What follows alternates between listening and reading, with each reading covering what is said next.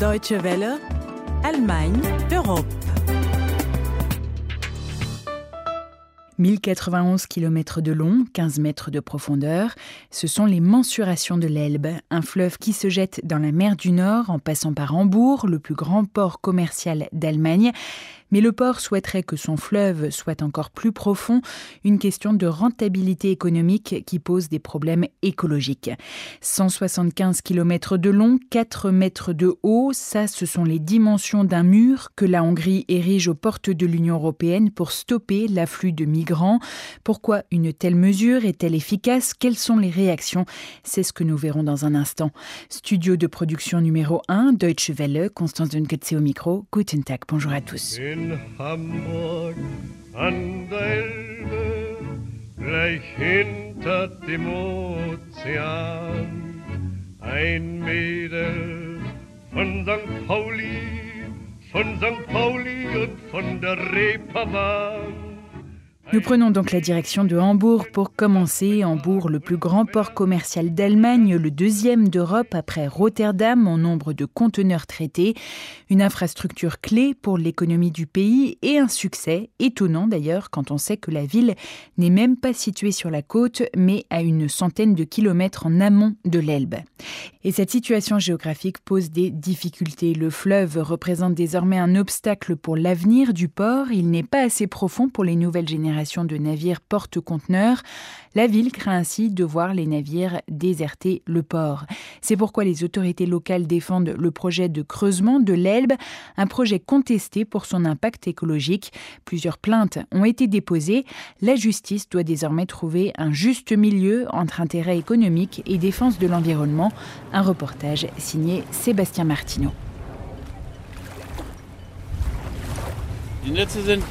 Ne? Les filets sont là, ils vont jusqu'au bout des bras métalliques là, ils descendent à 10 mètres de profondeur. 10 Meter tief runter.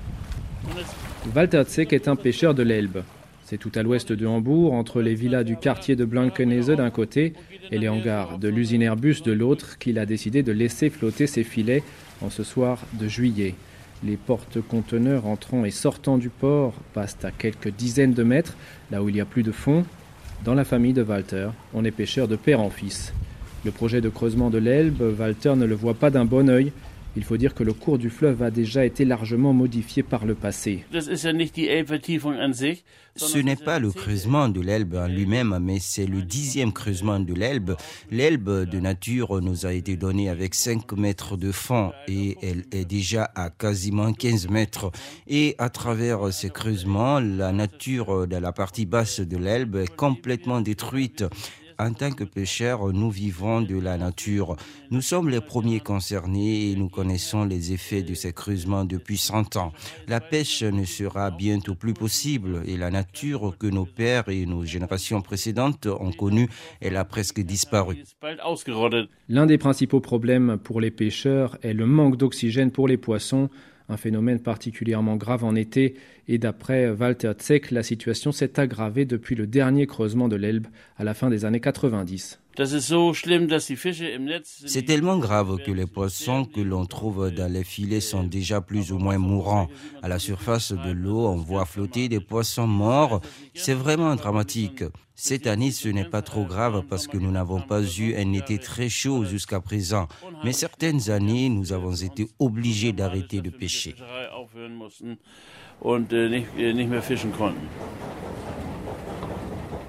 Voilà près de dix ans que le débat fait rage entre les partisans et les opposants au projet. Les premiers assurent que c'est la bonne santé économique de Hambourg et de sa région qui est en jeu. Si l'on ne creuse pas, les porte-conteneurs les plus gros iront faire escale ailleurs, et cela aurait des conséquences pour les 260 000 emplois qui dépendent plus ou moins directement du port. Moins de navires, c'est aussi plus de poids lourds sur les routes, donc plus de pollution, prédisent ces mêmes partisans.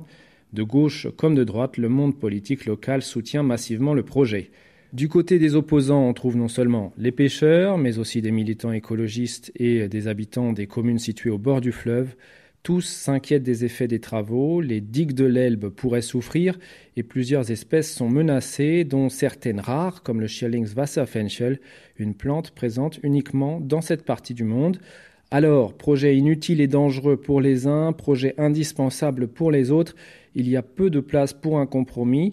Manfred Brach, qui dirige l'antenne locale de l'ONG écologiste BUND, espère obtenir en justice l'annulation pure et simple du projet. Parce que ce n'est pas normal que pour des raisons économiques, des porte-conteneurs toujours plus grands, les fleuves soient dégradés. Il y a en Europe et donc aussi en Allemagne une règle très claire, une loi qui dit nous devons améliorer l'état de nos fleuves. Le creusement de l'Elbe signifierait exactement le contraire et c'est pourquoi nous avons porté plainte. La loi que Manfred Brach évoque, c'est la directive cadre sur l'eau entrée en vigueur en l'an 2000. La Cour européenne de justice a rappelé le 1er juillet qu'elle devait être respectée. Cet avis pourrait avoir des conséquences dans l'affaire du creusement de l'Elbe. En effet, la justice allemande attendait l'avis de la Cour de Luxembourg. Si elle décide que le creusement entraîne une détérioration de la qualité de l'eau, les porteurs du projet devront demander une exception à la directive sur l'eau. Difficile de dire à l'heure actuelle s'ils l'obtiendraient. Alors, la protection de l'environnement a-t-elle été négligée dans ce projet? Detlef Wittmus assure que non. L'administration qu'il dirige, l'Office de la navigation de Hambourg, travaille depuis une dizaine d'années sur ce dossier et a passé beaucoup de temps à tenter de réduire l'impact sur l'environnement. La preuve, selon lui, c'est que le choix a été fait de ne pas creuser trop profondément. L'objectif est de pouvoir faire passer des navires avec un tirant d'eau de 13 mètres 50, un mètre de plus à marée haute. Si vraiment on n'avait pas prêté attention à la nature et au comportement de l'Elbe, on n'aurait pas pris en compte la marée. On dirait je creuse pour que le port soit accessible n'importe quand avec 14,5 mètres de tirant d'eau.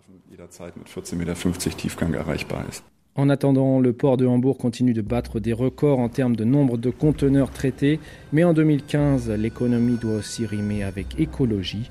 Et les grands projets, euh, la justice européenne vient de le rappeler, doivent désormais être conçus dès le départ pour causer le moins de dégâts possible.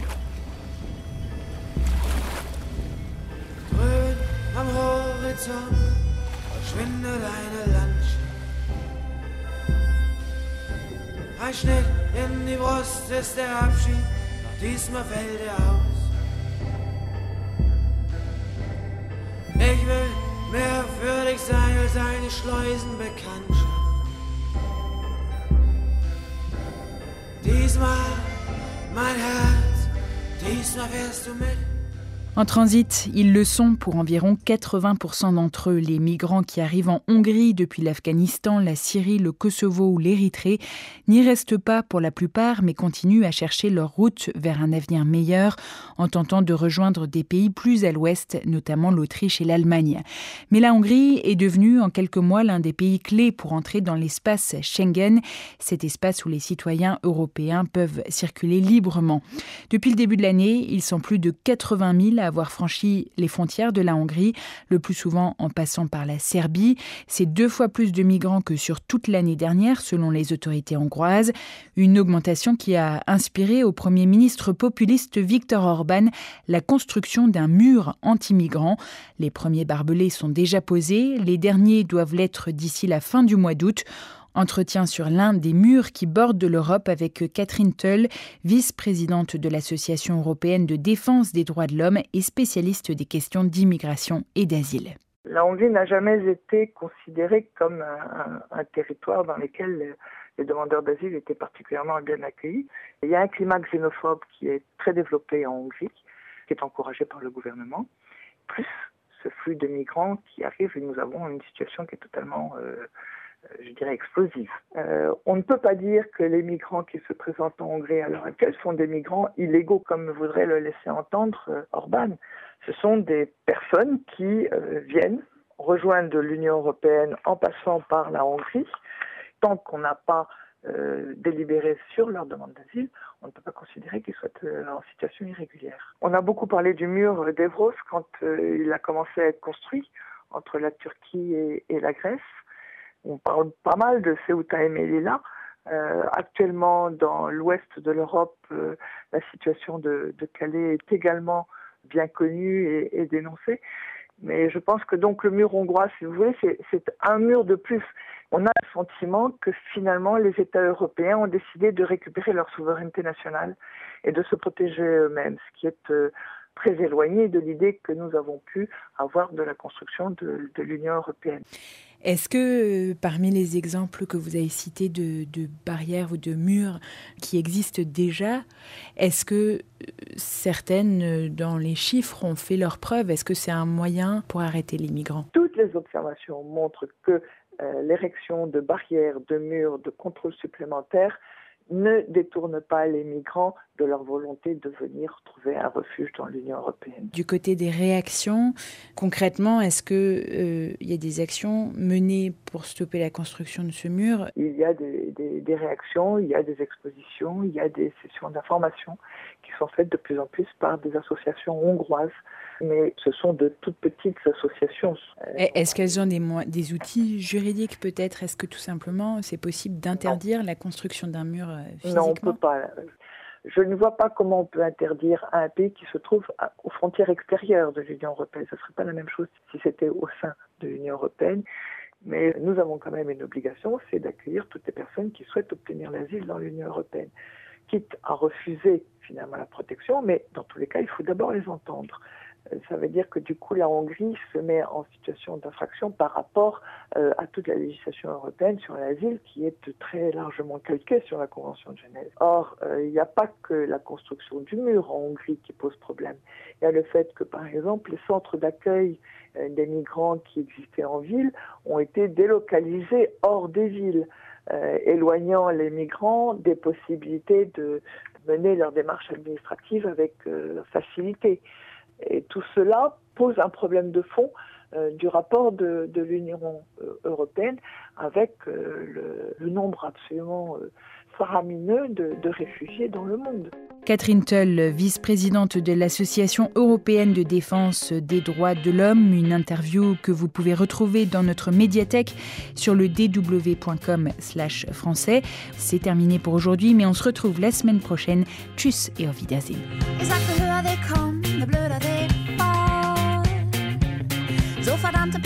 Und immer noch standing tall.